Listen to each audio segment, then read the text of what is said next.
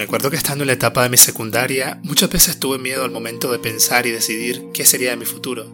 Me hice preguntas como qué va a pasar cuando tenga que ir a la universidad, a qué universidad voy a ir o cómo escojo la carrera que quiero si realmente no conozco de qué puedo trabajar. Si alguna vez vos te hiciste una de estas preguntas, este es el espacio para vos. Esto es Más allá de la teoría, el podcast. Comenzamos.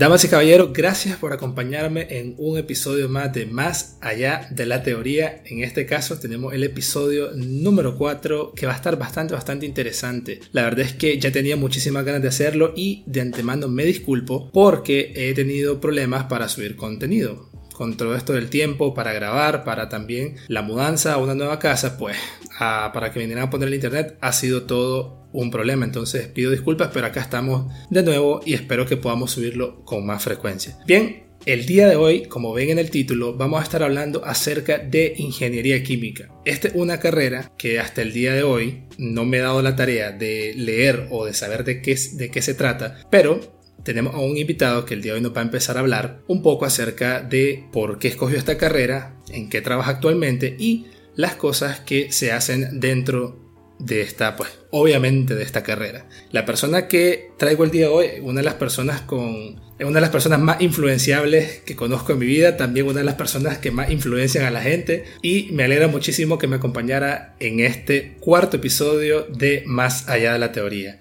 Damas y caballeros, permítame presentarle al ilustre, al gran ingeniero químico, buen ingeniero químico y mejor, mejor persona, José Antonio Mesa. ¿Qué tal? ¿Cómo vamos, Mesa? ¿Qué tal estás? ¿Qué tal, Gerson? ¿Todo bien? No, Fred, me dijiste que no me riera, pero me estaba muriendo de la risa. No, hombre, se, vale, se vale. no, Fred, no, hombre. ¿cómo? Agradecerte, Mesa, por acompañarme en este episodio, por haberme dicho que sí. Yo sé que estás súper corto con tu tiempo y eso me lo comprobaste en toda esta semana que no pudimos grabar ni una sola vez, entonces te agradezco muchísimo. No, lo siento. Gracias a vos primero por invitarme, este, porque pues tuviste la, la, delicadeza de, de, invitarme, pues gracias por eso y no, más bien disculparme yo por por haberte hecho esperar todos estos días. No, tranquilo, tranquilo. Más bien agradecido estoy. No, ya, yo creo que ya sabes cómo va más o menos eh, pues el, el, el, el, programa. Más que todo es como enseñarle a los muchachos que no saben de, qué va la carrera y de qué pueden trabajar para que cuando salgan de quinto año de secundaria, pues se les haga un poco más fácil escoger el perfil de la carrera que quieren al escuchar de la boca de las personas que ya están trabajando en la carrera, pues si es lo que les gusta, si es lo que, lo que les atrae para que facilitarles también el proceso de escoger qué carrera quieren estudiar. Entonces, eh, igual yo voy a aprender mesa porque como dije al inicio, jamás me he puesto a leer en qué consiste tu carrera, así que tengo una gran tarea para hoy, no solo para contestar las preguntas que tengo para vos el día de hoy, sino también para que la gente sepa de tu carrera. ¿Estamos listos? Sí, sí, ya estamos listos. Bueno, Mesa, de cajón, de cajón te quiero preguntar. Existen muchas carreras como diseño gráfico, ingeniería mecánica, arquitectura, ingeniería civil, etcétera, etcétera. Pero ¿por qué vos te interesaste en, ingeniería química? ¿Qué te hizo decir voy a estudiar ingeniería química? Pues mira, este, fíjate que es una combinación de, uno que otro factor, pero si tuviera que resumir dos cosas, te diría que primero que todo, la televisión. Yo pasaba viendo buena parte del día, o sea, el tiempo que no pasaba viendo muñequitos, pasaba viendo Discovery Channel o, o, qué sé yo, History y cosas así. Entonces, eh, ahí fue donde me atrapa toda esta parte de, la ciencia, en primer lugar, en general, ¿verdad? La ciencia en general. Eh, y los procesos, eh, los procesos de manufactura, sobre todo. O sea, de repente veía algún programa que era, qué sé yo, la elaboración de los caramelos. Y te das cuenta que, que pues hay una ciencia detrás de, algo tan simple como, como un caramelo, como un, ah, como un confite. Entonces, este, eso en primer lugar. Y luego, eh, lo, lo, segundo sería, yo tengo un primo, bueno, tengo dos primos que estudian ingeniería química. Entonces, eh, lo primero, combinado ya con el hecho de que ya había eh, dos personas en la familia que habían estudiado eso, como me motivó un poco. Y lo que finalmente me hizo terminar de decidirme fue cuando ya en secundaria eh, llevé las la clases de química, que vos sabes que eso no se mira desde el inicio, por lo menos acá no, no se mira desde el inicio.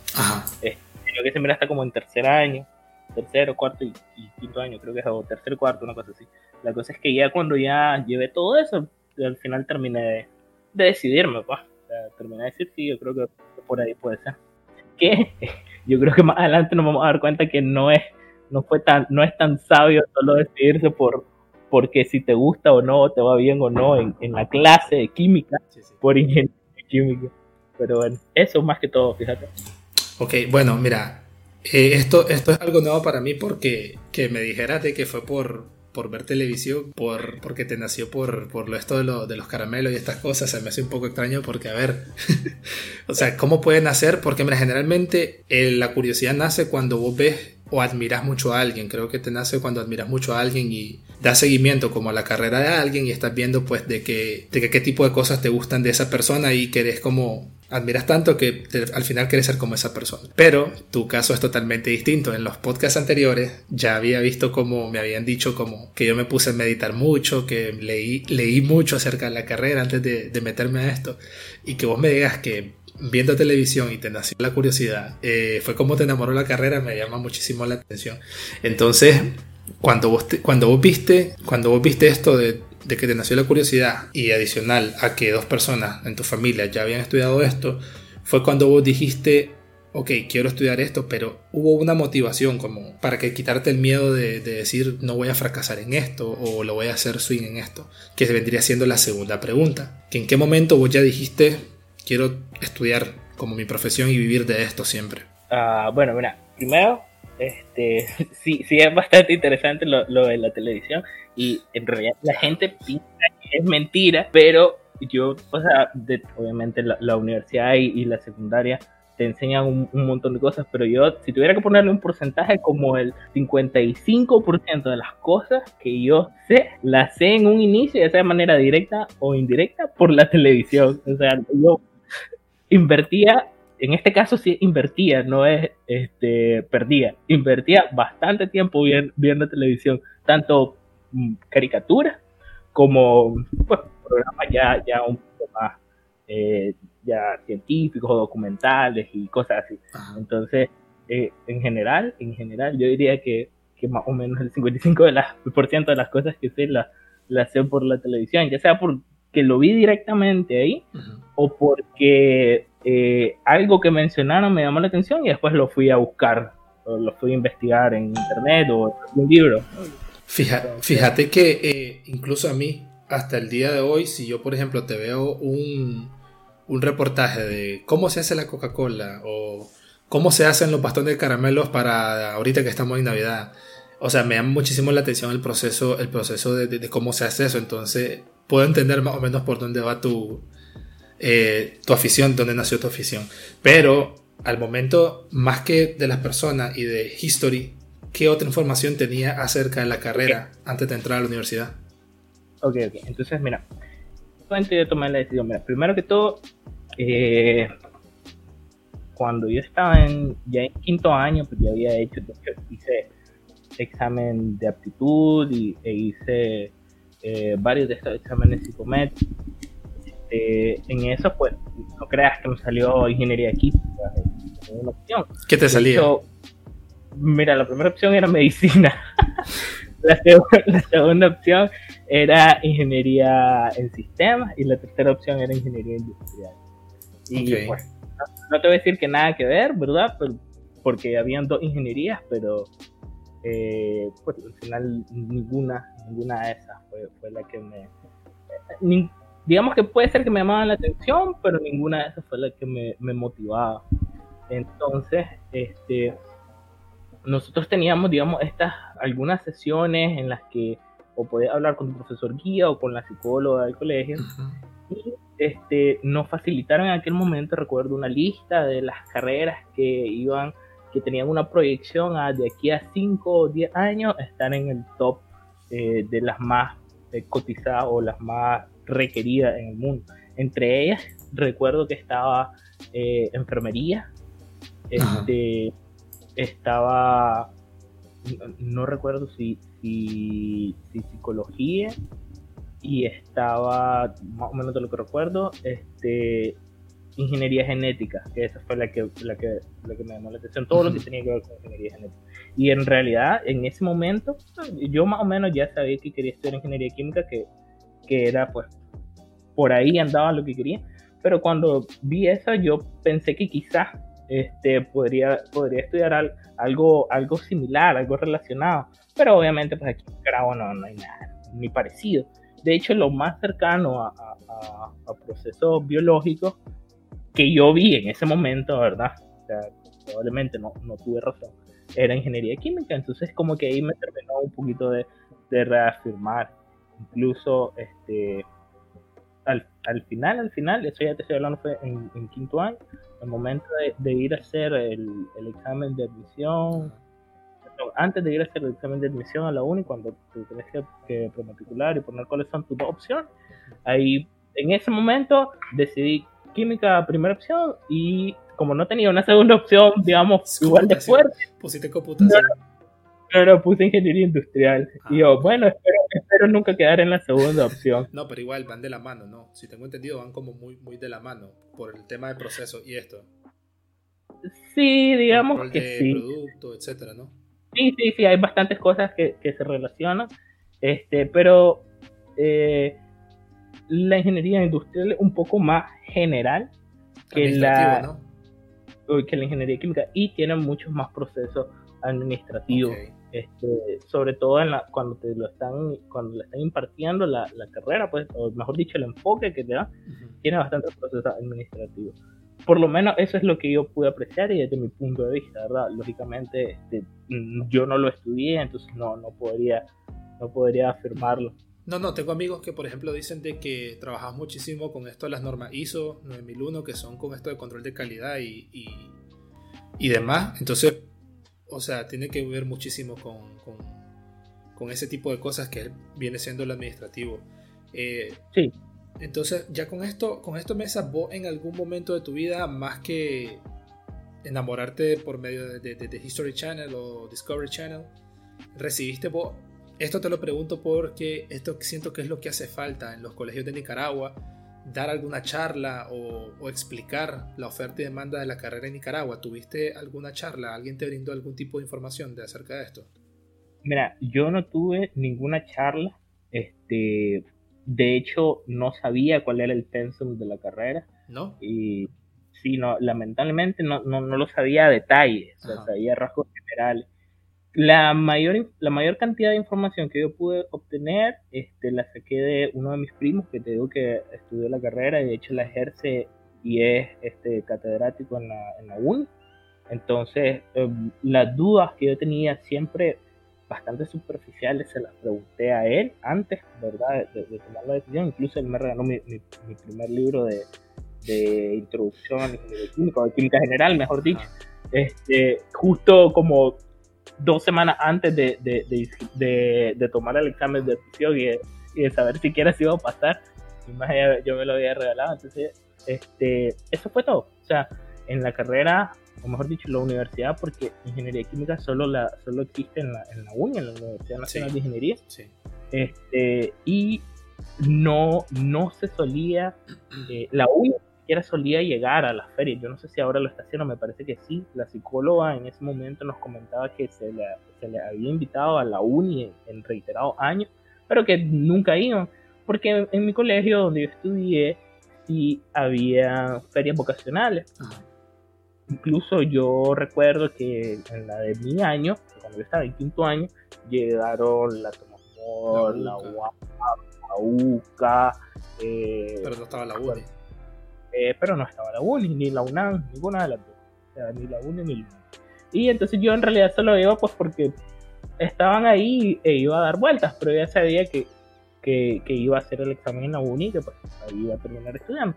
Pero sí era una lástima que, que no llegaran a, a, ofertar eh, la carrera porque, por ejemplo, todas las demás carreras de la uni están en otro lado. Entonces vos de una u otra manera te das cuenta de qué trata si va al, al puesto de otra universidad. Sí, sí. Pero no sucedía así con ingeniería química. Ahí mm, tenías que ir a, a, la universidad porque incluso en ese momento su página web ni siquiera era tan buena. Entonces ni, ni información eh, había, no había información de eso. Entonces, pues no, no, no tenía mucha información y la universidad nunca, nunca llegó a, a ni a mi colegio y estoy casi seguro que otro. Sí sé que cuando durante yo estuve en la carrera, estaba como en tercer año, eh, sí vi que salieron y eh, fueron a ofertar la carrera en varios, en varios colegios y, e incluso, perdón, en, en otros departamentos fuera de Managua. Sí. Y los porque se dieron cuenta que era una debilidad que tenían. Fíjate que yo siento, yo siento que yo te lo digo porque vi fotos ya una vez que yo entré a la carrera, ya estando como en tercer año, eh, uh -huh. Yo tuve la suerte de, pues, de, de, que estuve becado toda mi universidad, y, pero no estuve en la uni uni como tal, sino que estuve en el IES, que mucha gente me molesta por eso, pero en realidad no fue decisión mía estar ahí, sino que me llegó la beca y pues no podía decir no. Eh, pero por ejemplo, yo nunca vi que la, que, la, que la uni fuera, pero el IES sí subía fotos en colegios como el Pureza de María, el Teresiano. Entonces era algo nuevo porque yo nunca había visto, yo nunca, nunca en mi vida había visto eso de la uni. Y como vos decís, la página hasta el día de hoy es muy básica y se supone que te enseñan a diseñar páginas web a los chavalos de, si no me equivoco, creo que es computación o, o sistemas, no recuerdo cuál de las dos carreras, pero tengo amigos. Eh, jamás supe diferenciar esas carreras, pero ellos hoy día trabajan diseñando páginas web y, o sea, los chavalos los lanzan al agua sin flotador. O sea, es como vayan a trabajar de eso, pero no se los enseñamos. Y si no, voy no me van a dejar mentir, hoy se meten a la página de la uni. La página de la uni es una de las peores páginas web, y esto lo digo a nivel de crítica constructiva, no quiero decir que son un asco, pero si son los líderes de ciencia y, y, tecnología, deberían, como, brother, hacer un poco más como vistosa, como un poco más, más bonita la página para que la gente también tenga ganas de entrar. Eh, pero bueno, ya estamos en lo que estamos, Mesa, ya te graduaste, ya me gradué, ya como estudiantes nuestras palabras no valen porque ya no estamos ahí. Ya, ya no podemos hacer nada. Ya no, ya no. Más que dar la crítica constructiva. Eh, pero ya como, como ya nos graduamos, pues te quiero preguntar, ¿esta fue la carrera que vos siempre quisiste? En, o sea, me imagino que valoraste alguna otra, pero ya, ando, ya estando en la carrera, ¿fue la que siempre quisiste? Fíjate que eh, ya saliendo, ¿no? ya una vez terminado todo el proceso, eh, yo diría que sí, con altibajos, pero... Claro, normal, como todo. Sí, sí, eh, con altibajos, pero sí. O sea, en el sentido que pienso que pudo haber sido eh, mejor instruida, sobre todo en ese sentido, ¿verdad? Eh, pero lo que en sí, la carrera y lo que engloba, sí, no, no, no estoy decepcionado para nada. Entonces, sí. Ok, sos la, de hecho, sos la, sos la, la tercera persona que me dice que sí. De hecho, yo yo nunca, yo nunca en mi vida dije que quería estudiar arquitectura, fue ya saliendo de, ya faltando un, un, como un mes para las inscripciones de las carreras, yo no sabía que quería estudiar, nunca, nunca me puse a, ver eh, lo de esto de las carreras, porque pensé que el proceso iba a ser más fácil, ¿sabes? Yo pensé que, que quería ser, fíjate que en quinto año, se van a reír, esta anécdota creo que no le he contado, pero incluso en quinto año de secundaria yo dije que yo quería ser bombero yo quería ser bombero porque me encantaba la, la onda esta de, estar siempre alerta, de ayudar, o sea, eso siempre, pero me, una vez me mataron, lo, me mataron las ilusiones porque mi mamá me dijo, ok, eso es perfecto, me dice, me gusta mucho que, que quiera eso, pero a esa gente no les pagan, dice, solo lo hacen por, por algo se llama bomberos voluntarios, entonces fue como, no, hombre, entonces mejor no.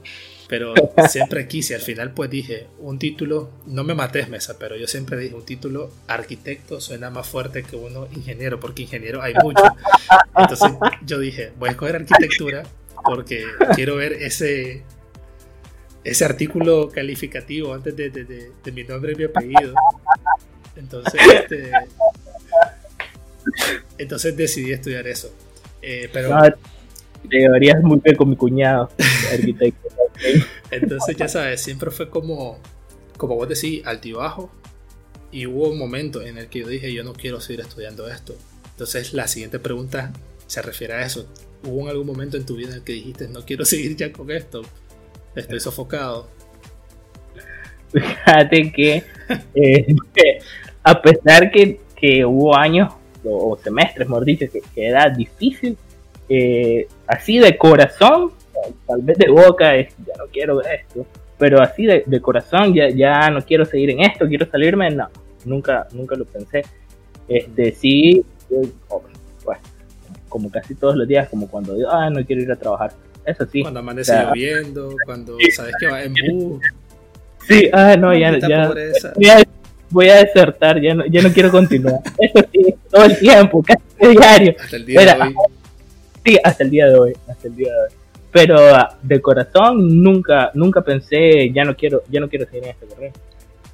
y te cuento. O sea, yo vi, o tuve muchos compañeros, varios compañeros, incluso unos muy buenos, que, que decían, pues no, ya no quiero, ya no quiero seguir. Incluso otros que finalizamos la carrera eh, están trabajando y es tipo, no quiero trabajar en lo que estudié. Entonces, sí, hombre. Entonces, o sea, yo sé qué pasa y te estoy hablando de gente que, que yo sé que es muy buena y, que sabe un montón, eh, pero al final, muchas veces, ah, si, no, si, no, si no te llama, pues nunca te, nunca te termina de llamar. Y, y eso sí es, bien, es bien pegado. Por eso es que es, importante y, me alegra mucho que vos tengas esta iniciativa, porque si las personas se pueden dar cuenta más o menos de qué trata cada carrera y pues tomar una decisión eh, con un poco más de información, porque yo todo el tiempo lo he pensado, es ridículo, es ridículo que un chavalo de 16 años, 17 años, tome la decisión más importante de su vida o una de las decisiones más importantes de su vida que es qué va a hacer de ahora en adelante. O sea, con 16, 17 años, obviamente no todas las personas son iguales y no todo el mundo, pero con 17 años el grado de inmadurez en, el ser humano es bastante alto. Claro. una decisión así de grande, eh, pues es bien complicado que, tengas que hacerla tan joven, creo yo. Y sin ayuda, porque eh, yo, como te digo, yo no tuve nadie que me dijera de qué trataba arquitectura, simplemente dije yo, suena bonito, veo la televisión que ganan bien, entonces voy a estudiar esto, dije yo.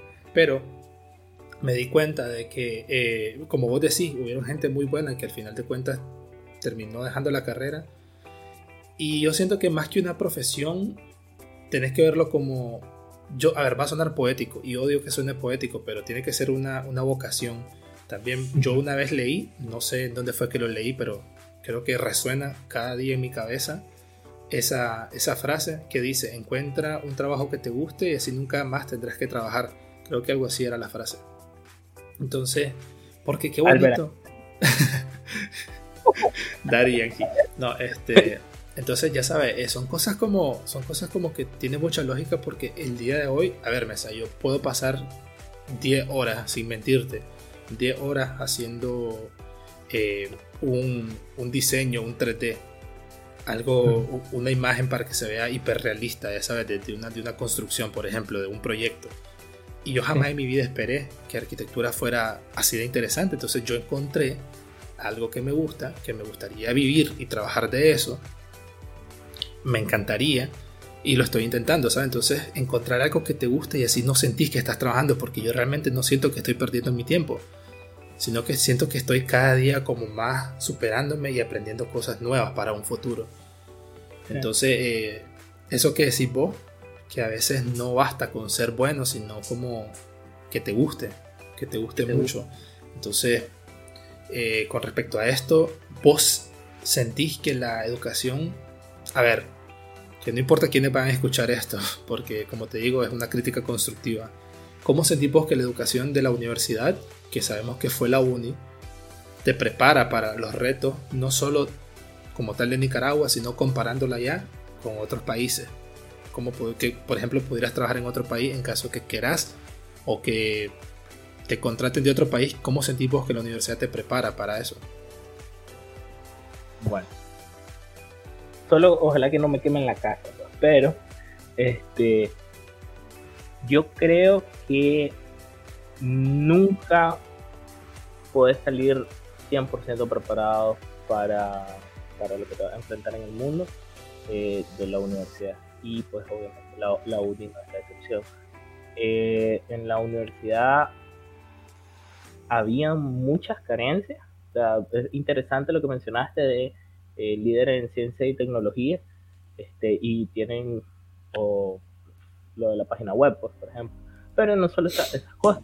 O sea, cuando yo estaba, eh, un ejemplo sencillo que se me viene ahorita a la mente es el laboratorio de cómputo. Pues el laboratorio de cómputos tenía computadoras que la última vez que se había actualizado el hardware era de 1998-1999.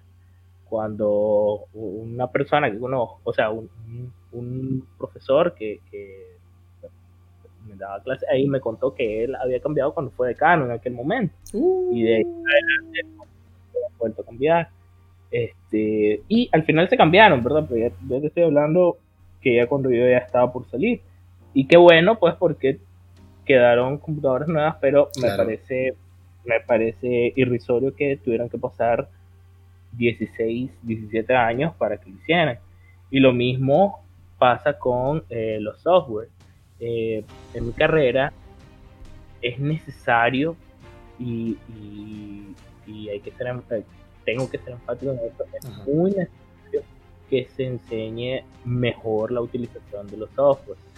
Se intenta hacerlo ya cuando estás en, los últimos años de, la carrera, pero yo siento que esa iniciativa sale mucho más de los profesores que están dando las clases específicas que de la facultad y la universidad por en sí.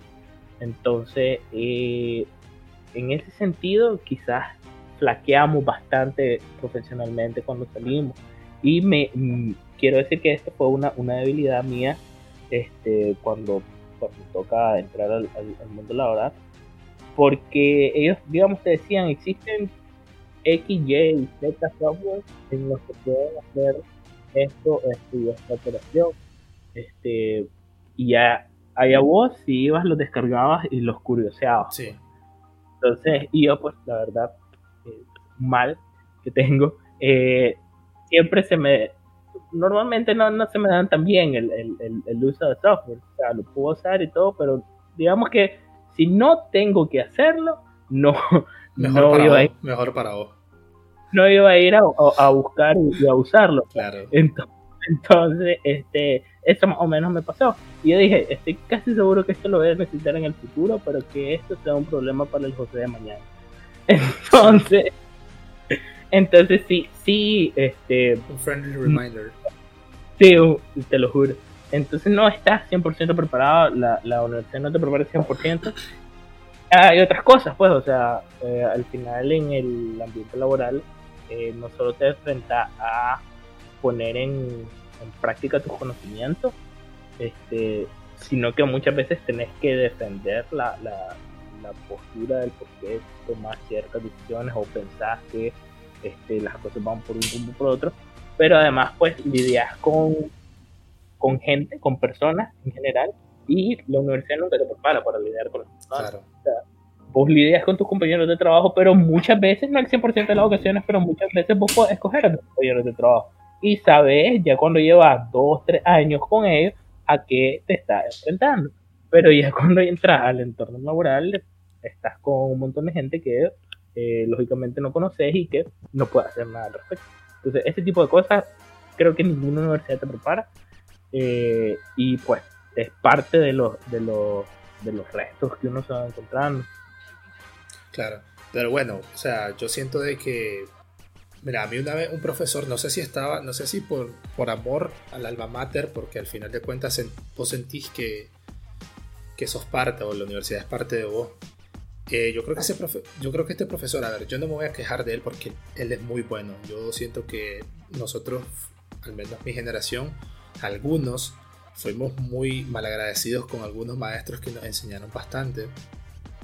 Que el día de hoy yo agradezco este maestro haya sido de esta manera porque, a ver, con palabras bonitas, pues no va a, a, enseñarle la realidad a alguien. Entonces él me dijo, el 99%, el 1% de toda la carrera vos la vas a aprender aquí.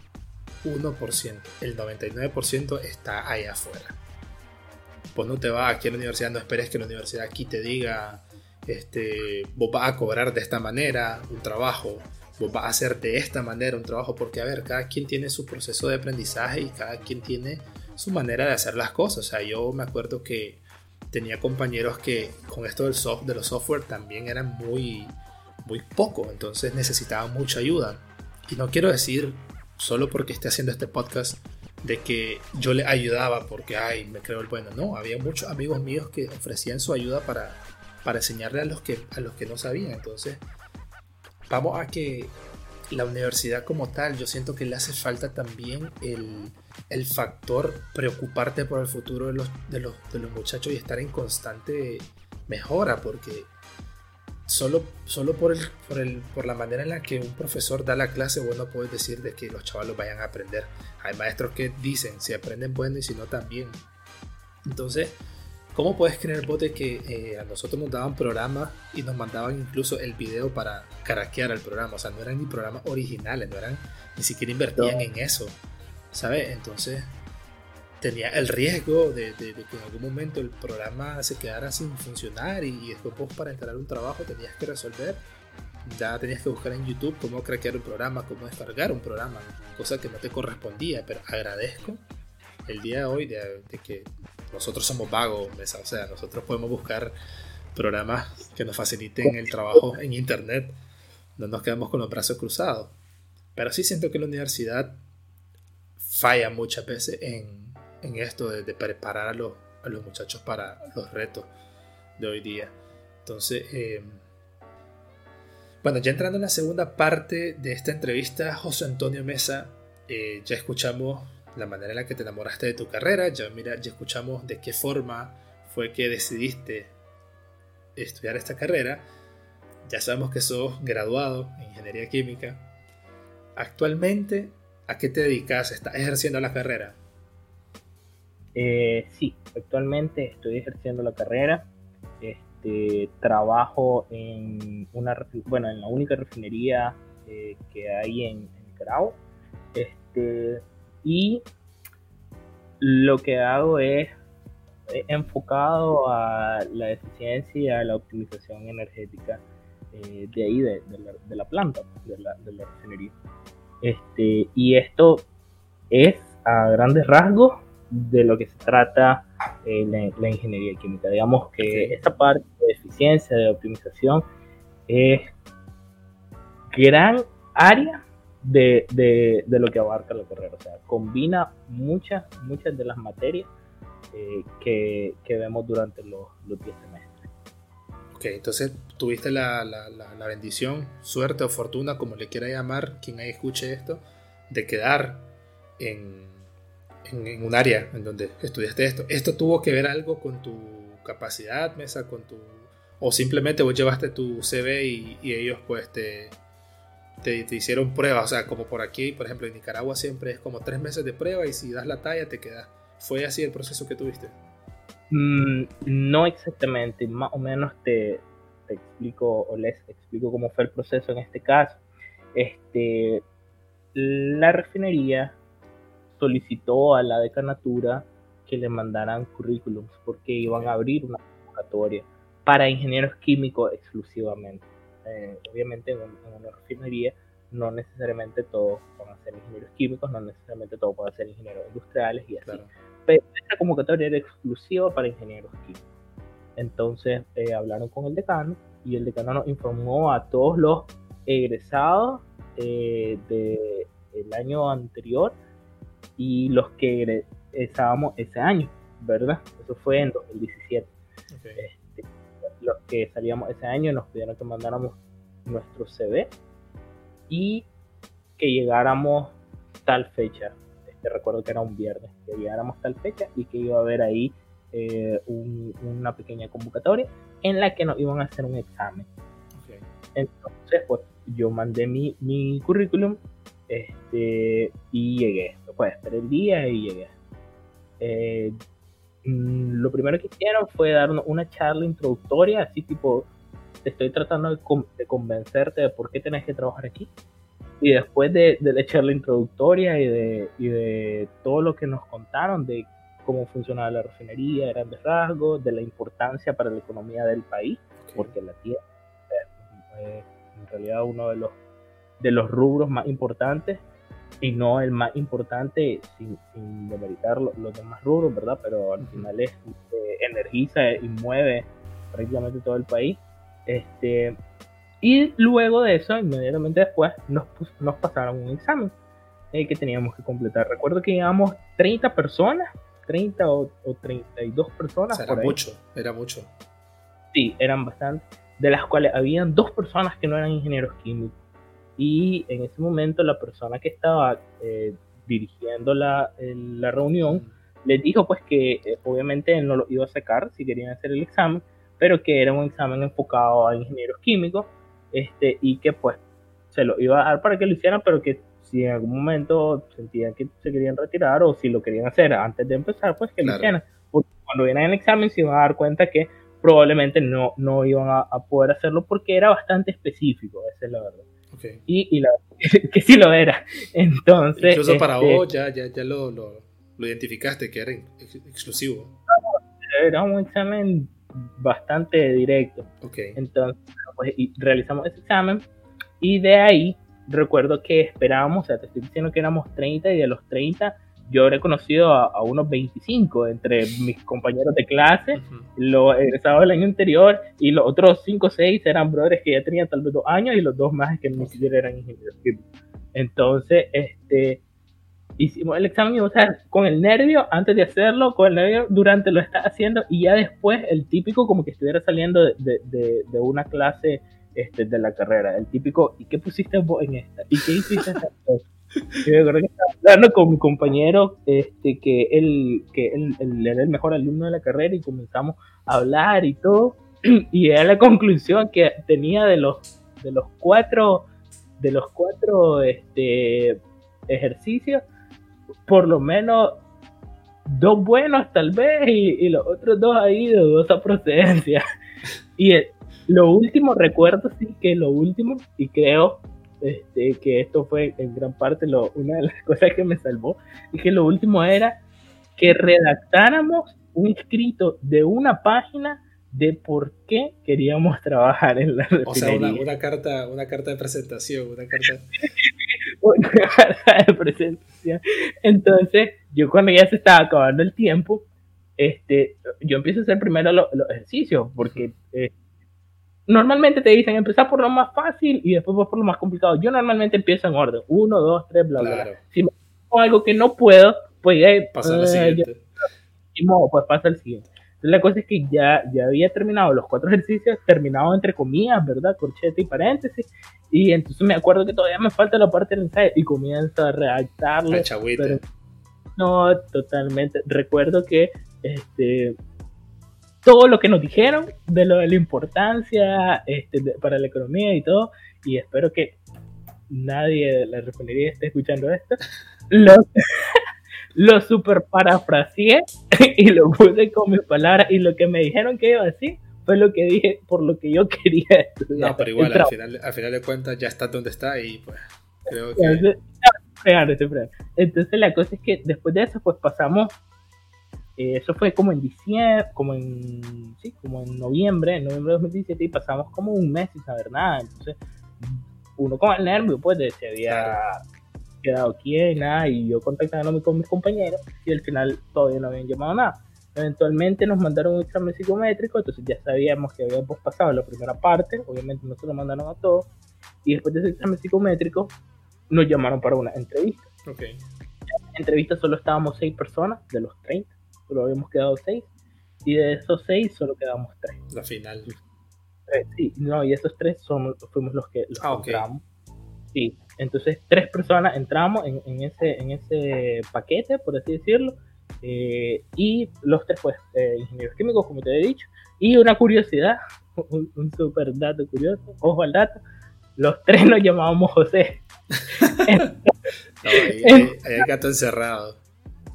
Había un bullying increíble los primeros meses en la oficina. Era tipo, el gerente tal se fue a la tienda de ingenieros, dice, ya no habían, y solo había un combo de tres José. José. sí, entonces se los dieron al 3 por 1 Entonces, nada, así fue. Al final ese fue el proceso de clasificación. No siempre así, lógicamente, o sea, para, para quien tenga miedo, no, no siempre es así, no todas las empresas iguales, incluso en la misma empresa. Eh, a mí me ha tocado eh, formar parte de, de, equipo para, para, contrataciones nuevas y, y, no, no, no siempre de la misma manera. Entonces, eh, cada momento puede ser una dinámica distinta. Y a, a, mí me tocó así, un poco, un poco tequioso, por así decirlo, largo, pues. Pero, pues al final, como decimos, al final ya, ya estoy en lo que y al final quedamos. Ah, igual hay que prepararse, hay que prepararse para todo, porque imagínate, vos jamás en la vida te hubiese imaginado que tendrías que redactar tu carta de presentación en el. O tu, carta de, tu carta de intención, es, perdón, la carta de intención para trabajar ahí. Este además un examen con cosas que vi al inicio, otras que vi después. Ah, y otra cosa importante, y creo que tiene que ver con la última pregunta de la primera parte, este, que cómo nos prepara para los retos. En la universidad, el 95% de, la, de los ejercicios que vos haces son en unidades del sistema internacional, lo cual digamos que es lo correcto hasta cierto punto que el, el sistema que el sistema que se utiliza, o sea, es metro, eh, y, este litros por volumen, etcétera, etcétera. Sí, milímetros, todo.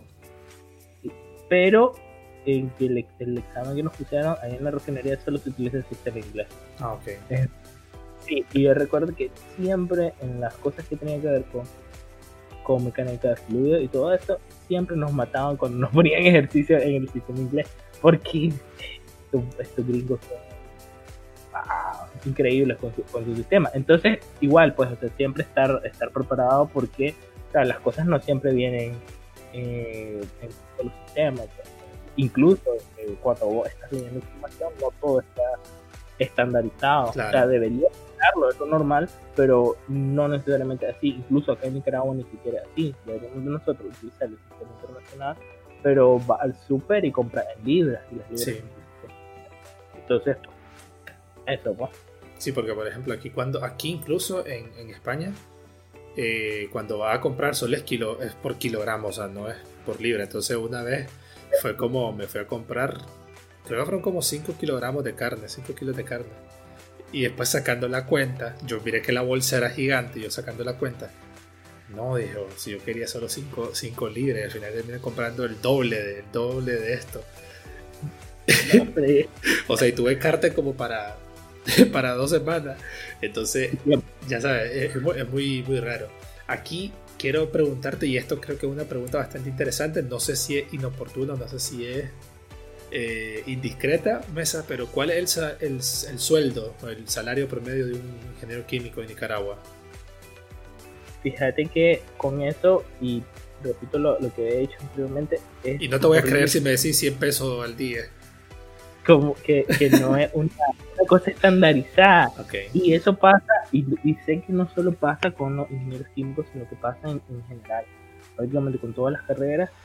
Y ¿por qué no con, la ingeniería en, general? O sea, un salario en Nicaragua de un ingeniero químico puede estar en las dos bandas, o sea, puede estar de un extremo a otro. Puede ser tan bajo como 6.000 córdobas.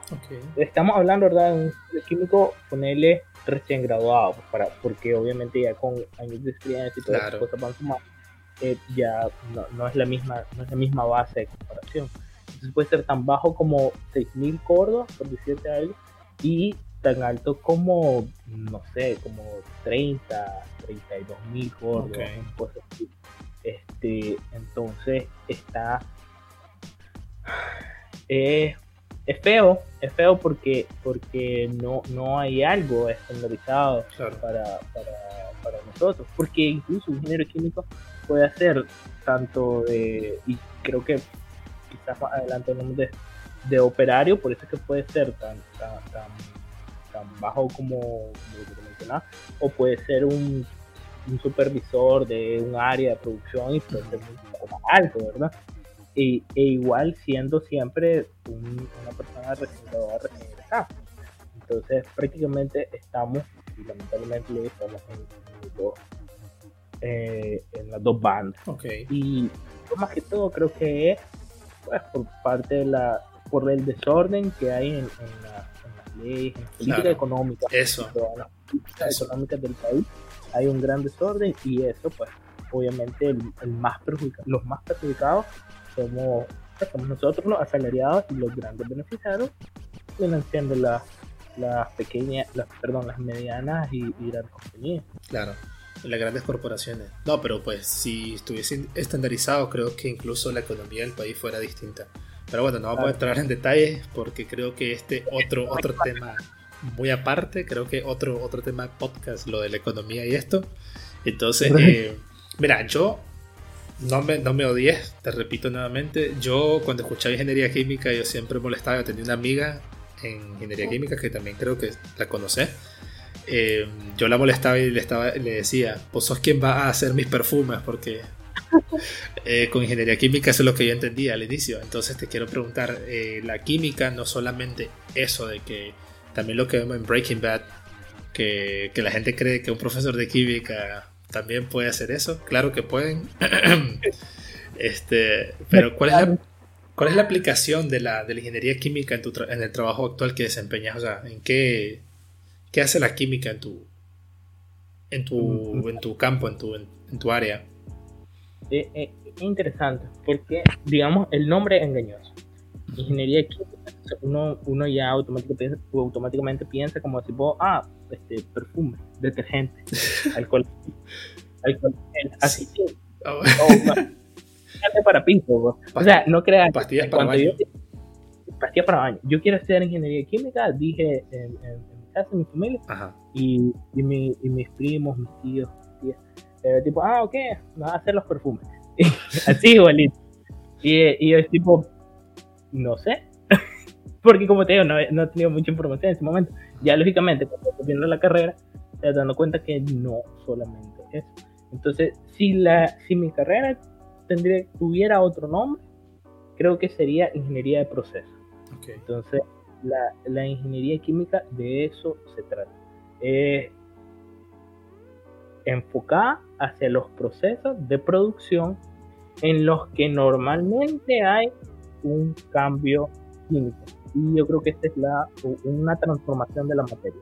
Y esto normalmente pasa, mejor dicho, es la diferencia particular entre la ingeniería química con la ingeniería industrial, por ejemplo la ingeniería industrial también es una ingeniería de procesos industriales, ¿verdad?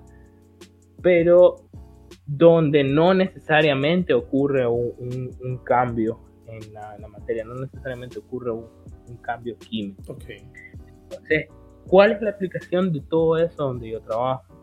Este, bueno, para empezar, breve, breve, breve, donde yo trabajo lo que se hace es que el, el crudo, por medio de un proceso de separación, eh, Estamos hablando de petróleo, ¿no? Sí, el petróleo, perdón, del, petróleo mediante un proceso de separación se obtienen los distintos combustibles, desde el, gas licuado de petróleo o, el gas de cocina, pues, hasta eh, el, eh, el búnker que va hacia la generadora, este, o la gasolina, el diésel y el combustible para avión. Entonces, este, ¿qué es lo que uno aplica ahí? Eh, durante la carrera nosotros vemos procesos de transferencia, ya sea de, masa, de calor o de momento, y operaciones unitarias. Entonces, todo lo que ocurre en, el, en la transformación, de, en este caso particular, ¿verdad?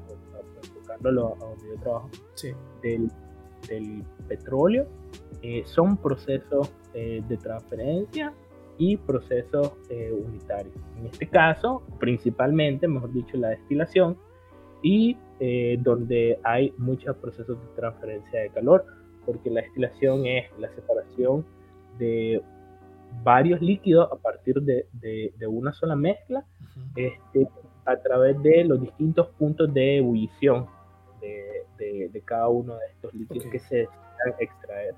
Entonces, eso es prácticamente como yo lo aplico. Ahora, de manera general, me gustaría quizás ampliar un poquito más. La ingeniería química eh, se encarga de, ver eficiencias en el proceso, encontrar oportunidades de mejora. Como la mayoría de las ingenierías, tratar de hacer más con menos, ¿verdad? Entonces, eh, la optimización, el control de calidad, eh, son cosas que van de la mano con, con la ingeniería química. Eh, cuando hablo de control de calidad no solo me refiero a las normas, porque son importantes, de hecho, eh, si hay un punto de mejora en la carrera que quizás podría ser ese, la parte de las normativas, nosotros no nos enfocamos tanto en eso. Y la verdad, para serte honesto, y creo que comparten la mayoría de los químicos la opinión, no nos interesa mucho, a pesar de que eventualmente terminamos estudiando, este, qué sé yo, ISO 9001, eh, ISO 17025 y, y otras más, este, buenas prácticas de manufactura y otras cosas más para que nos, digamos, ayuden a, complementar sobre todo el currículum, porque eh, de manera general el conocimiento sí se obtiene, pero quizás como para, para solventar un poco eso, ¿verdad? Y uno que otro que lo hace por, curiosidad, pues conozco, conozco varios casos. Claro. Este, la cosa es que eh, todo esto pues va de la mano con lo, con lo que es la ingeniería química no es solamente enfocarte en el, en el proceso, digamos, en la fórmula para... Que lleve tanto de esto, poco de esto. Perfecto, eso digamos, si, si, si tuviéramos que, ponerle aquí en eso, un químico, un químico puro desarrollaría la fórmula para hacer este detergente. Y en su laboratorio lo prueba y dice, con esto lo hago. Y un ingeniero químico agarraría eso y lo escalaría.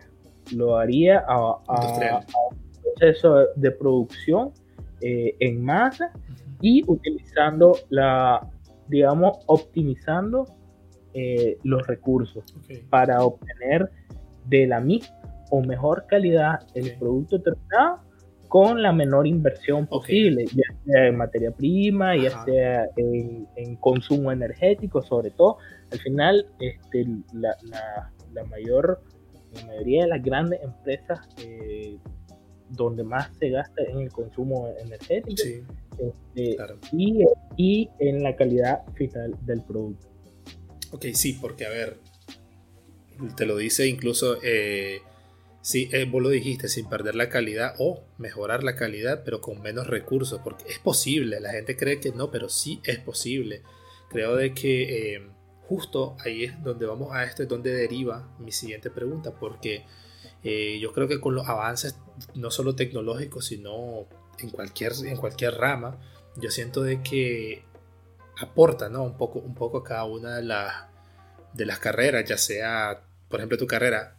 Y corregime si me equivoco, vos implementas la ingeniería química incluso cuando te dejan hacer proyectos, por ejemplo, de secundaria que te dicen que puede hacer vino de piña, vino de no sé qué, vino, está haciendo un proceso químico, o sea, está haciendo, está haciendo un proceso ahí que está transformando una materia en otra, entonces, sin perder obviamente la calidad. Entonces, aquí es donde deriva mi siguiente pregunta.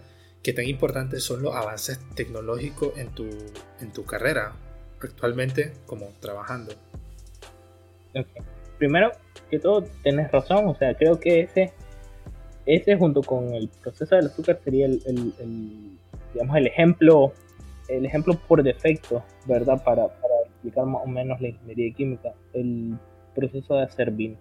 Uno hace vino, o sea, puede hacer vino en, en tu casa con una fruta y, y, la deja fermentando y puede obtener vino. Y no necesitas ser un ingeniero químico para hacer eso. Pero estás implementando ingeniería química está implementando el, todo, el método científico, la, ingeniería y todo eso. Pero ¿en, qué momento este, se convierte, digamos, en, un proceso o en qué momento interviene ya la parte de la ingeniería química? Bueno, cuando vos decís, hice este vino y me tardó 10 días en hacerlo, ¿verdad? Este, y ocupé y no ocupé, y ocupé esta levadura de esta marca y ocupé tanto de azúcar. Pero después probé con una levadura de otra marca y le puse menos azúcar y lo obtuve con un sabor parecido o mejor en menos tiempo. Entonces ya eso ya optimización, ya ahí con menos recursos está obteniendo los mismos resultados. Entonces ya después de eso viene la parte de mejorarlo y así sucesivamente. Y lo mismo pasa con cualquier otro proceso. Como te decía, hacer desinfectante es lo mismo. Hice con esto hice tanto desinfectante, pero resulta que este desinfectante a los 10 minutos ya no se siente el aroma. Pero vine y puse otro este, odorante y ahora se siente durante mucho más tiempo. Y eso me permite consumir menos. O sea, eso permite que el, que el, el, consumidor final eh, utilice menos, productos. Claro. Y también, además de que yo invierto menos en, hacerlo, el consumidor final va a ver una diferencia versus otros productos que le duran menos tiempo. Ah, okay. Eh, o sea, los otros le duran menos tiempo que el tuyo. Y, y, así pues. Entonces, este, ¿qué tan importantes han sido los avances? Mira, eh, la ingeniería química en general ha estado casi desde el inicio de, la, de, la, de, la, civilización. O sea, suena, suena como decimos, hasta poético. Sí. Pero yo creo que esto, junto con la ingeniería eh, civil, es, la más antigua, es la más antigua de todas, ¿verdad? Incluso si te pones a ver, a ver anime, a ver animes de, de alquimistas y cosas así. La alquimia es el, el predecesor de la química. Entonces, ¿qué pasa? A medida que la tecnología va avanzando, tus procesos se van automatizando y se hacen de una manera u otra más económicamente rentable. Entonces, ¿cómo, esto beneficia a la ingeniería química? Bueno, eh, mientras vos automatices eh, más tus procesos, menos tiempo te va a requerir obtener tu producto final y eso significa que podés en la misma cantidad de tiempo producir más, ¿verdad? Entonces, este, eh, van de la mano. Todos los avances tecnológicos van de la mano con la, tanto como con la tecnificación, con el avance, como con el avance de, la carrera, pues, o de la industria en general. Ya, ya, no lo vemos como carrera en ingeniería sino como la industria. Claro. No, eh, creo que eso, eso, eso me parece bastante, bastante interesante, fíjate, porque de hecho que existió, creo que hay una teoría, no, sé qué tan, qué tan real sea, pero yo no creo que sea tan, tan así. Me acuerdo que cuando vos vas, por ejemplo, a, a un lugar histórico como lo es la Catedral de, León, te quiero hablar de esto porque hay, hay una historia que habla de que la Catedral de León fue construida, no es construida a como generalmente la conocemos, sino que, que es con concreto y agua, sino que dicen hay una teoría que dicen de que se hizo con yemas de huevo, cosa que yo no creo posible, pero dicen que eso generó una reacción química que hizo que el concreto fuera un poco más, más fuerte, más rígido, y lo que hizo que la catedral se construyera más fuerte, que, que algo que al estar en un país como Nicaragua, que tiembla por todos lados al estar en la, en la, la línea ¿no? de, de, de, de, las líneas de, las fallas sísmicas que hay a nivel de América, que es eh, Piedra de Fuego. No me acuerdo el nombre ahorita, pero hizo una reacción química. Al final hizo una reacción química, la yema de huevo con, con, no sé, con el concreto, que terminó siendo un poco más rígido, cosa que no creo. También se habla de que la leche con el concreto queda más rígido por las propiedades químicas. Entonces, te toco este tema de, de, de, de, de la, de la construcción porque como a ver, un avance tecnológico, pero la vagancia de uno que dijo, echémosle yema de huevo y démosle el beneficio de la duda que fue cierto esto, ¿sabes? Pero vamos a que qué interesante es que como vos decís, con un elemento podés como tener mejores resultados, te minimiza el tiempo y incluso hasta te hace mejor un producto. Entonces, eh, también dejar como ese dato ahí, porque quería, quería ver de tu opinión Solo sí o no, ¿qué tan probable puede ser eso? Vos como ingeniero químico, ¿crees cierto que sea cierto eso? Ahí, me, fregaste totalmente, porque primero que todo, no, no, tengo idea de qué suena como una locura. Suena como una locura. ¿Qué, reacción puede haber entre, entre la, yema de bomba y Clara? Yo no sé si Clara o yema, no sé cuál de los dos. O todo el huevo. O todo el huevo, no sé. A huevazos, a huevazos construyeron la catedral. Lo, lo que sí te puedo decir es que este, la mayoría de las invenciones en general han sido fortuitas, ¿verdad? Por un lado. Y por otra parte, si yo tuviera que, que, darte una respuesta, o sea, decirte sí o no tajantemente, perdón, eh, la única manera de hacerlo para mí es a través de, de, de, un, de ensayos. De ensayos en, los que agarras recto, la, la, yema, la clara y el, y el huevo entero y lo combinas con, con, el concreto este, y así ver cuál es la mejor mezcla y después lo comparas versus uno que no lleve nada de eso. De hecho, mm, varias de las, de las tesis que se han hecho en, la, facultad tienen que ver con eso. Por, es, por, por, la, por esa única razón no lo descarto porque sí sé que se han hecho estudios de eh, cascarilla de arroz en tal proporción en el cemento Portland para determinar la, este, la, dureza o, o, o, para aumentar la, la resistencia. Entonces, pues, si lo he visto con cascarilla de arroz, con este, cáscaras de coco, lo he visto con carbón activado. Pensar de que podría haber algo con, con yemas de huevo, claras de huevo, tampoco, tampoco se me hace tan, tan descabellado. Este, no necesariamente te estoy diciendo que los resultados fueron satisfactorios, en realidad. No, no lo investigaciones, Hay investigaciones, correcto, y entonces hay investigaciones, incluso te digo, suponete que sí lo sea, ¿cuál sería el trabajo de, de, un ingeniero químico en este caso que se ve envuelto en esta situación, que se viera en, esta situación? Ver en qué proporción sale mejor, porque hasta un punto eh, te va a ser más caro conseguir huevos que agua, ¿verdad? o sea, llega a un punto en el que ya, ya deja de ser eh, eficiente el, el, seguir utilizando huevos, en este caso específico, súper específico y particular, que me pusiste, que es literalmente una cáscara de banano. Este, en este caso particular, este, sí, sí va a llegar un punto en el que ya no es eficiente seguir utilizando huevos. Entonces, ahí, ahí el ingeniero químico lo que tiene que hacer es el, el balance económico a ver cuál es la proporción más adecuada que le dé la resistencia que él requiere con la calidad que es un clip versus este y perdón y el y la rentabilidad. Y lo mucho que ganaría un ingeniero químico tomando esa investigación porque el ingeniero químico te va a decir brother pero porque simplemente no lo haces con agua a la vieja usanza porque estás complicando las cosas. Te lo hago pero te lo cobro más caro te, te que eso de complicar las cosas eh, siempre, siempre es, digamos, es casi que costumbre nuestra. Porque tenemos, tenemos, digamos, un proceso que vos decís, te está dando lo que querés, ah, me está dando lo que querés, pero lo que quiero, perdón, pero ¿y si lo puedo hacer mejor? ¿Y si lo puedo hacer invirtiendo menos?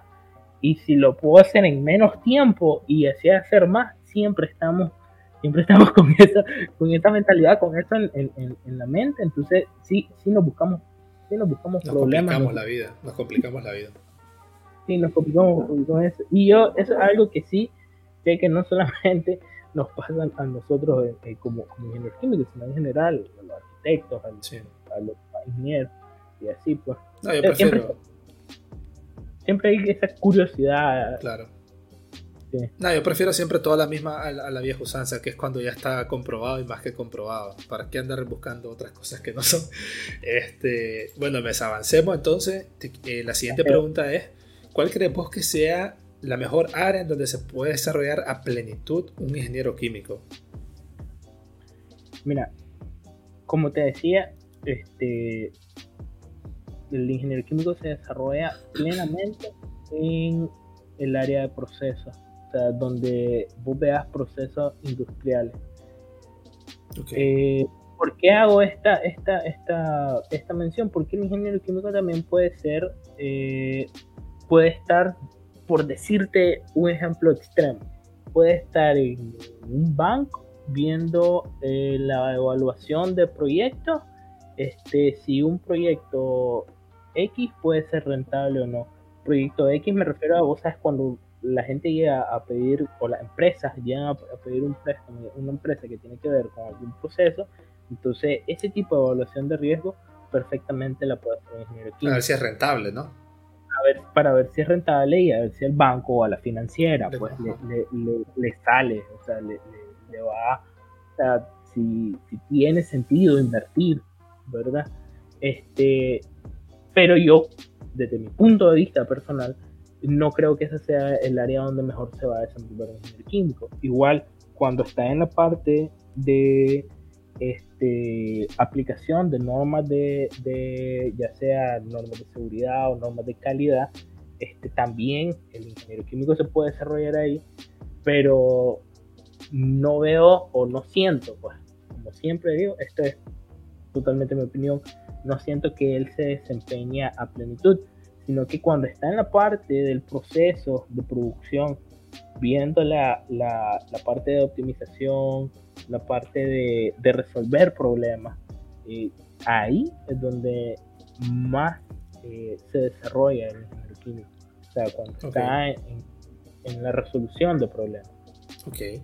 Y como, o sea, como vos me lo decís, también esto de, de, de lo de trabajar en un banco que puede ser también algo nuevo, también algo nuevo porque yo, yo no me lo imaginaba tan así, pero sí te tiene muchísimo sentido con esto de que, que vean el control, a ver si es factible hacer un préstamo, porque al final de cuentas si la persona eh, no le va a dar resultados, ¿cómo va a pagar ese préstamo? Y si es un préstamo grande, le va a costar, entonces creo que tiene muchísimo sentido. En Nicaragua, Mesa, eh, bueno, en Nicaragua creo que no somos un país en donde hay tanto... Eh, tanta industria así como para desarrollar un ingeniero químico, si corregime si me equivoco, pero ¿cuánta demanda existe en el sector empresarial para un ingeniero químico? Primero en Nicaragua y también porque yo sé que aquí, por ejemplo, en, España yo he visto mucha industria, he visto muchísimas, muchísimas cosas, entonces yo diría que aquí también un ingeniero químico podría trabajar libremente y hay bastante industria, pero en Nicaragua, ¿cuánto es la demanda que existe en el sector, en el sector empresarial? Fíjate que así un, dato puntual no, no sabría decírtelo, pero a grandes rasgos y lo que yo he podido ver, ¿verdad? Es que eh, es una demanda media. si, tuviera que clasificarla en baja, media y alta, eh, siendo alta, por ejemplo, la de los ingenieros de sistema de computación, porque yo considero que es una demanda más o menos alta la de los ingenieros químicos vendría a ser un poco más baja que esa, para ponerte más o menos en, perspectiva. Este, lo que sucede normalmente es que eh, el ingeniero químico tiene, aparte de la competencia entre los mismos ingenieros químicos, y de nuevo, que nadie me vaya a ir aquí acá, tenemos la competencia siempre con los ingenieros industriales. Y sucede que en la, en la industria que hay en nuestro país, este, normalmente confunden los roles de uno u otro, ¿verdad?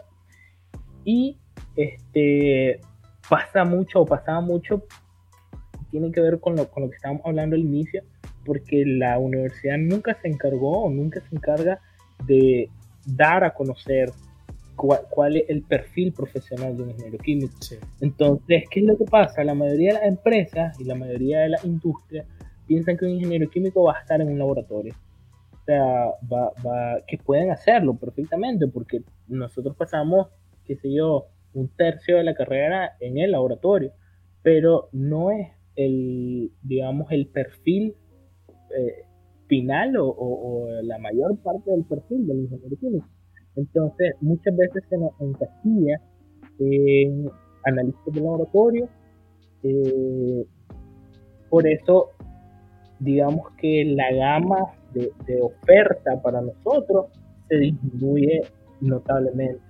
Entonces, este, creo que eso poco a poco ha ido cambiando, pero aún así eh, se nota pues que, que, siempre está ese como estigma social que sí, ingeniero químico, es químico, sí, hombre, al laboratorio. Y la mayoría, ves publicadas plazas quizás para eh, un ingeniero de procesos que te dicen eh, requisitos eh, ingeniero industrial o ingeniero mecánico y no siempre está el ingeniero químico y vos podés leer el, el, perfil de trabajo que se necesita y literalmente están describiendo a un ingeniero químico. Están describiendo cosas que un ingeniero químico puede hacer o hace en, en, su, en su, día a día. Pues. Entonces, este, en ese sentido tenemos la desventaja y ahí es cuando, cuando la demanda se reduce un poco. Si no fuera así, y en general yo diría que hay una demanda o habría una demanda bastante aceptable. Este, tenemos varias industrias en las que un ingeniero químico podría trabajar y solo para mencionar rapidito, rapidito y que, que la gente se dé una idea, está pues lógicamente primero la refinería, eh, pues, también tenemos los ingenios, que o sea, solo acá tenemos tres, este, luego tenemos la cervecería, eh, que ahí incluso eh, en un lugar donde la cervecería se aplica un poco más el conocimiento de ingeniería química, porque ya no solo ve los procesos industriales, sino que también ve procesos microbiológicos, este, que es una de las ramas de, de la ingeniería química. Lo que sucede es que en Nicaragua nosotros tenemos, digamos, como dos menciones, una que en alimentos y una que ambiental, pero en otros países existen menciones en metalurgia, existen menciones en este, microbiología, en biotecnología. Botánica, supongo. Disculpa. Botánica. Eh, digamos que iría dentro de la microbiología ah, o la biotecnología. Este, y así pues, o sea, unas cuantas más que no, se me vienen a la mente, pero como te decía, pues acá este, tendríamos ahí la cervecería, ya solo iban cuatro, este, cualquiera de las textileras o o zonas francas, como lo quieras ver, uno puede pensar que de dónde va a estar un, ingeniero químico en una zona franca, pero además de que tener una línea de producción, este, también tenés la parte en la que le agregan el, eh, digamos, tiñen la, ropa. Entonces todo eso también lleva un proceso eh, químico, pues que no necesariamente tiene que ser eh, un, químico el que lo haga, sino que un ingeniero químico puede hacerlo desde el punto de vista de optimización. Este, este, y, así pues, o sea, los lugares, bien el nombre de esto, donde hacen eh, papeles, eh, las fábricas de papel, pues, y este, no sé. Incluso los telediarios, donde se hace, donde, donde sacas los periódicos y esas cosas con la tinta y eso, ¿no? Sí, incluso eso, este, y...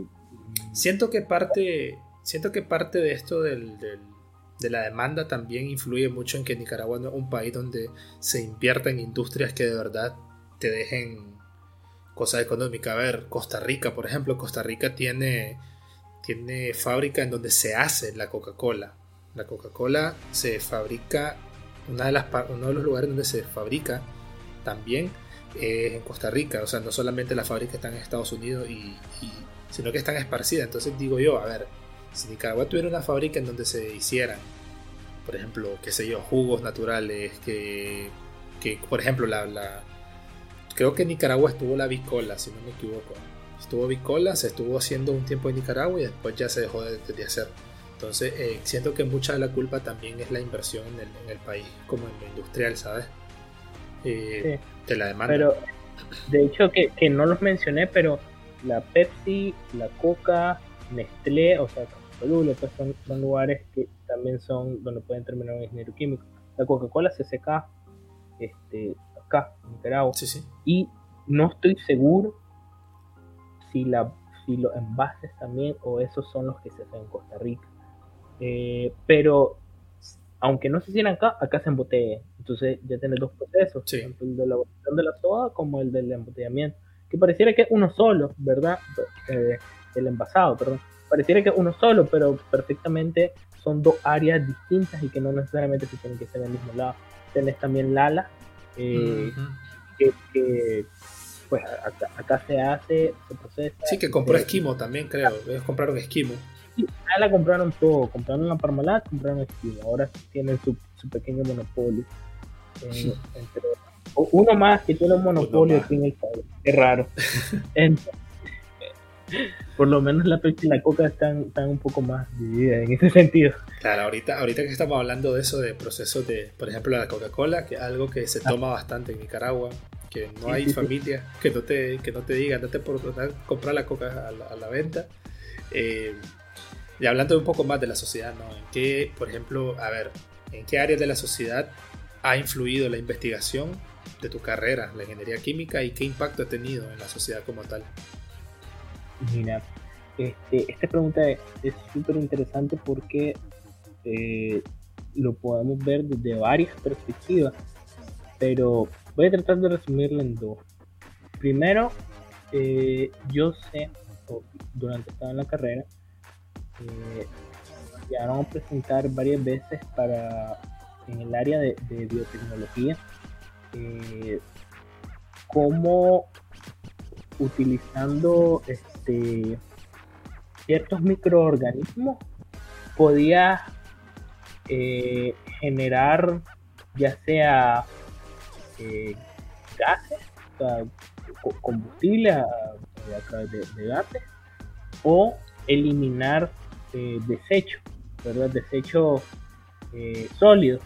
Este, para, para, ser, para ser más específico, este, bio, biodesecho, ¿verdad? O sea, eh, estiércol en general. Entonces, este, en algunas comunidades del, del centro y, el norte del país se comenzaron a se hicieron estudios con, con ciertas colonias de microorganismos para que funcionaran como biodigestores, ¿verdad? Entonces, este, sí sé que se llevaron a algunas comunidades y se les estuvo dando tracking y seguimiento.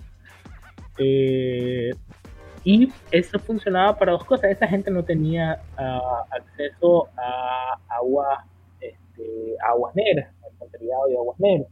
Entonces lo que tenían eran, eran letrinas. Entonces lo que se hacía era depositar la, una X cantidad volumétrica de, de, de la sustancia X. De la sustancia X correcta. Este, y ella se deshacía de, de prácticamente, esa era su comida, ella se deshacía de, de, todas las S y todo eso. Entonces, eh, en ese sentido, yo creo que si hubiera, digamos que eso, por decirte algo, no fue un prototipo, pero eran solo estudios puntuales, sobre todo para investigaciones de tesis, ya sea a nivel de grado o de, o de posgrado si hubiera una inversión un poco mayor en esta área, eh, sería una solución a un problema social eh, que, es, bien grande y es tangible, o sea, que vos lo, lo podés ver, el tema de los desechos, ¿verdad? Eh, y se podría escalar incluso a, los departamentos más, más del lado de la capital y, del, Pacífico, que sería para mí eso sería una inversión que probablemente sea muy grande, pero que valdría la pena ambientalmente, socialmente y, eventualmente hasta económicamente hablando, porque si vos tenés gente que está más sana, tenés gente que va a poder ser más productiva y que de, de, una manera u otra le va a poder dar este, o aportar, mejor dicho, a la economía del país. E, eso por un lado, ¿verdad? Y en qué otra área este, yo, yo puedo ver esto, pues en, bueno, facilito, en, en, acá si vos te querés trasladar de un lugar a otro, utiliza transporte, ya sea privado o ya sea transporte público. Y para este transporte vos necesitas eh, combustible, ¿verdad? Entonces, eh, para transportarte necesitas combustible, para generar electricidad necesitas combustible para este, realizar, o mejor dicho, para las grandes industrias necesitan combustible, los ingenios necesitan combustible, ya sea eh, al inicio de su, de su, producción o a medida que van avanzando, cuando ellos son autosostenibles, pero lo necesitan el combustible.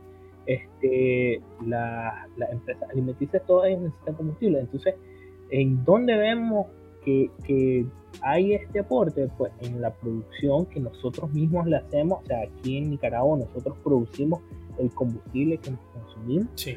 Eh, y obviamente pues hay una parte que, no se puede producir aquí, se trae fuera, pero somos, por ejemplo, entre nuestros vecinos de Nicaragua, El Salvador, Costa Rica, no recuerdo si Honduras también, para ser honesto, pero creo que somos los únicos que en operación una refinería.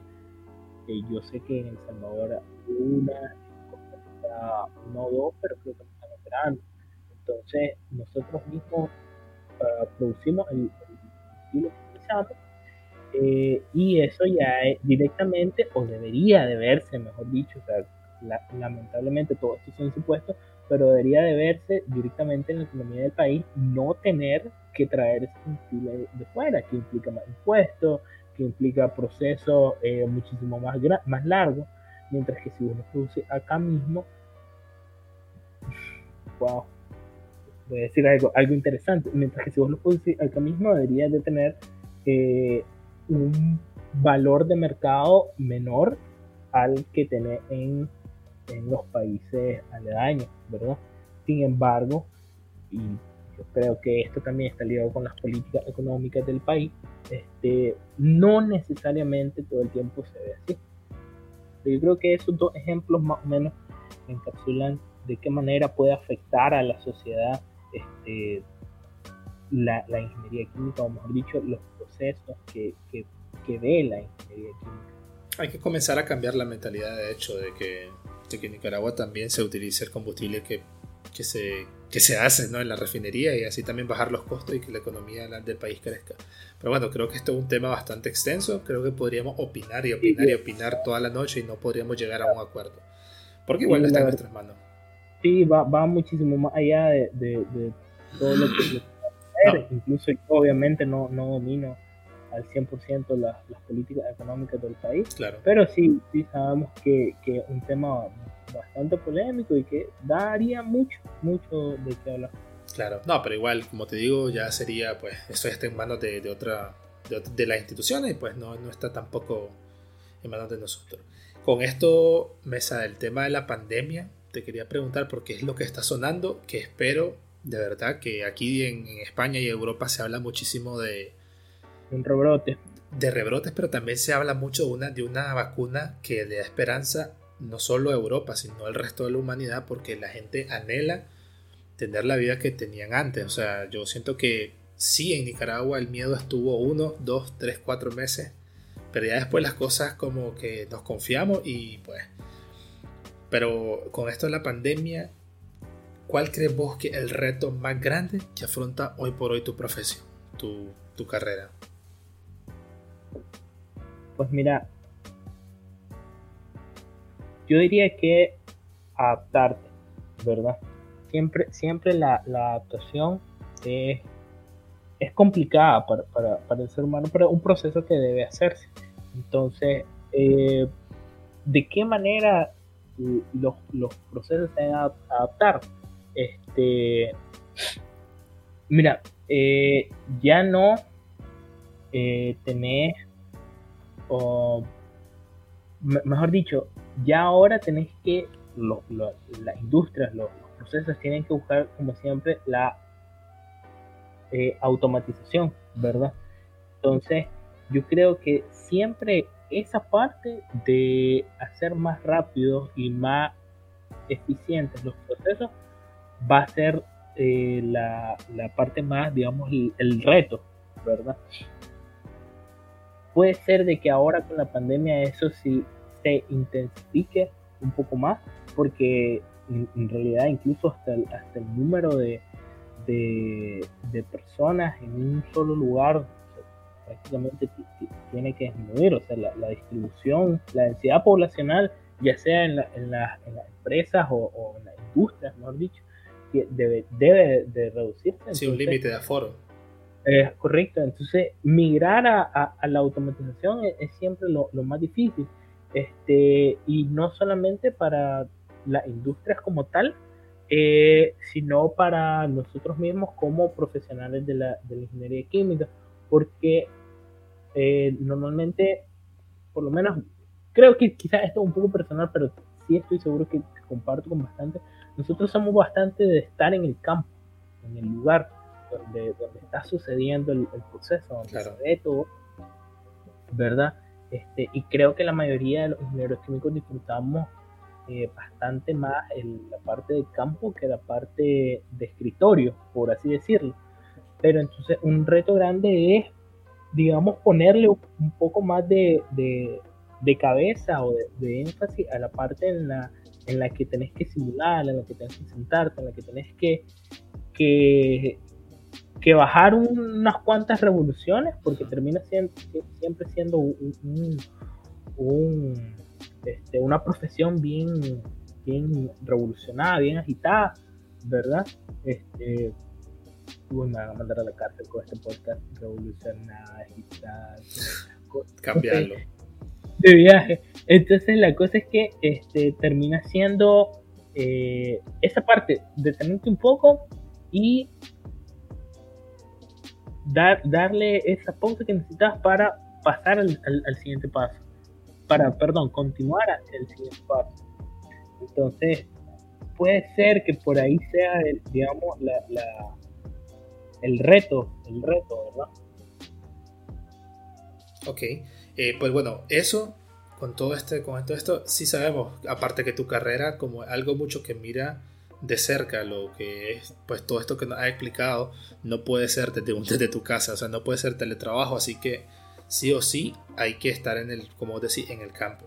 Entonces, vos personalmente, ¿qué técnica o qué práctica has tenido que tomar para adaptarte a la situación actual con esto de la pandemia? Eh, bueno, mira, aparte de lo, digamos, lo lógico, que son todas las medidas sanitarias que vienen de parte de las recomendaciones, ya sea de la, de la OMS o incluso de las políticas empresariales que cada, que cada lugar tenga, este, digamos que una, práctica que he tenido que, que, tomar es la de prácticamente sería la de sentarme a leer e investigar un poco más, ¿verdad? Porque al final, digamos, uno afuera en el campo sí se da cuenta de qué, de qué está sucediendo, pero muchas veces no, logra ver más allá eh, el, cómo, el por qué, mejor dicho. Entonces, eso de, de, de verlo un poco más con frío, siempre, siempre viene bien. Este, y es algo que pues prácticamente he tenido o hemos tenido que hacer.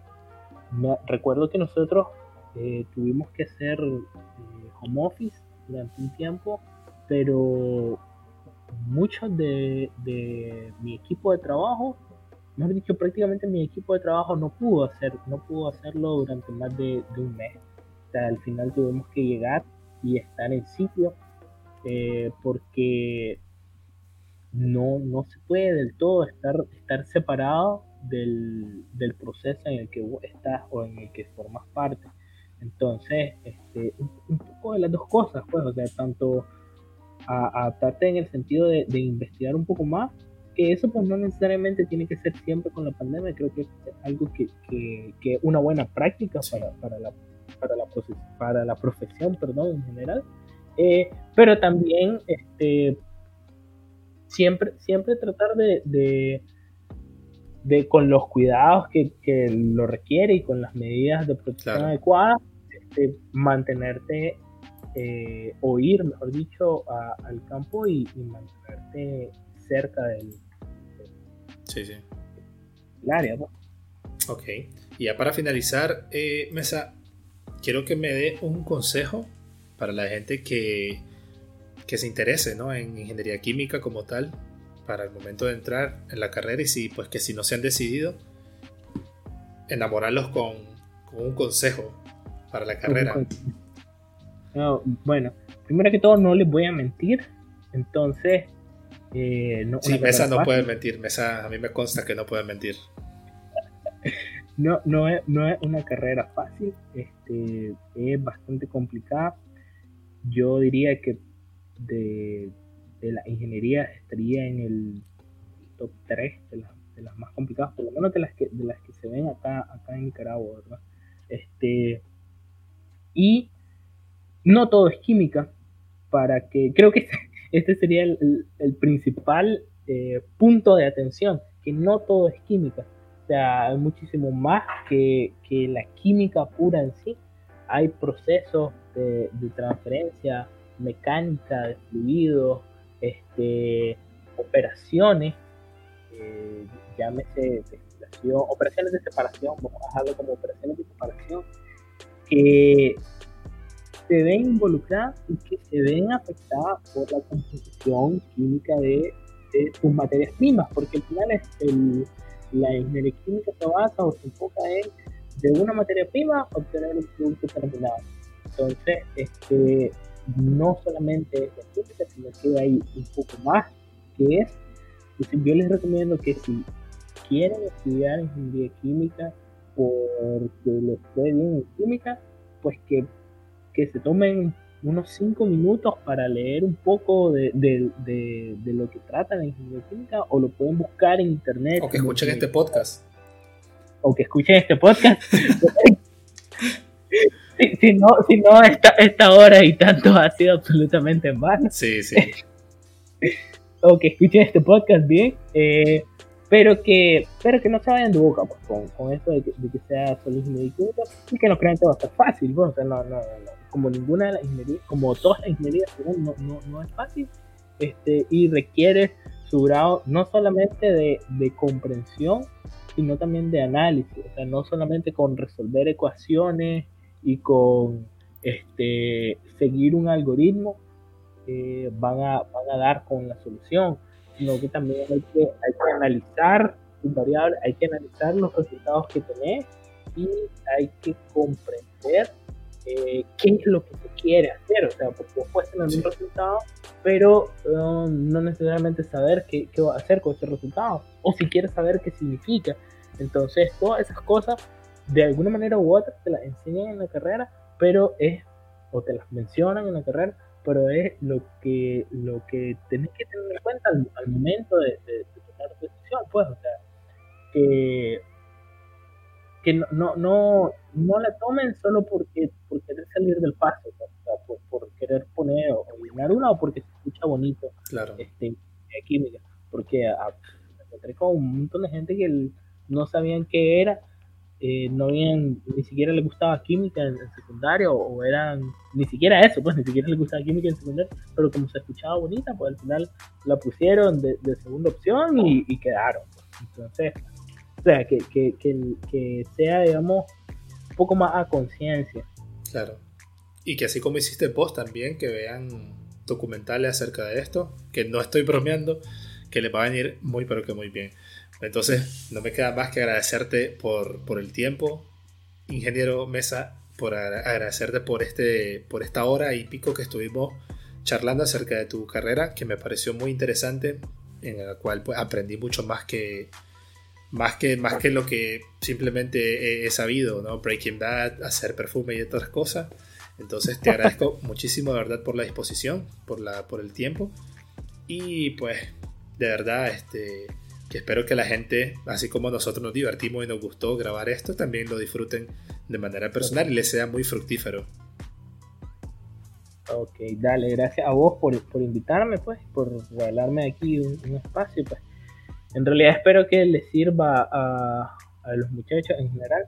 Y solamente una cosita que se me olvidó mencionar, eh, y creo que casi casi que lo más importante de todo esto, eh, al final la ingeniería química no va enfocada para que vos eh, a solamente componer el proceso de alguien más.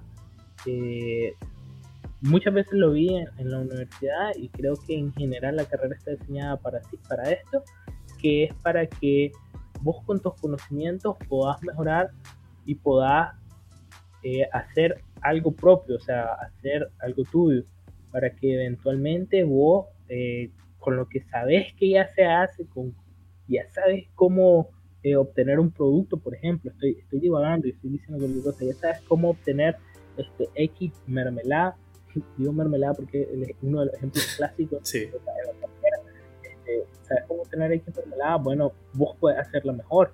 Entonces, este, si con algo tan simple como, como eso eh, podés obtener una remuneración económica, hacelo y no solamente quedarte con eso. O sea, al final la idea yo creo que debería ser esta, la de simplemente todas las, carreras, todas las ingenierías, es que vos puedas eh, desarrollar y ser autosuficiente económicamente hablando. Creo que al final es importante sin dejar atrás lo importante que es obtener la experiencia laboral, eh, pero que al final no, no, no debería ser el, el, objetivo o, la finalidad, ¿verdad? De, de, uno cuando, cuando va a estudiar, cuando va a tomar esta carrera o cualquier otra. Perfecto, entonces muchísimas gracias José Antonio por acompañarme el día de hoy en este cuarto episodio de Más allá de la teoría. Eh, gracias también a la gente que nos, que nos está escuchando, que nos va a escuchar en este podcast. Y pues nada, las mismas recomendaciones, eh, que por favor utilicen mascarilla para que todo esto ya se termine y todo vuelva a la normalidad. Y nos vemos en el siguiente episodio. Nos vemos chicos, pasen muy buenas noches o muy buenos días. Un saludo.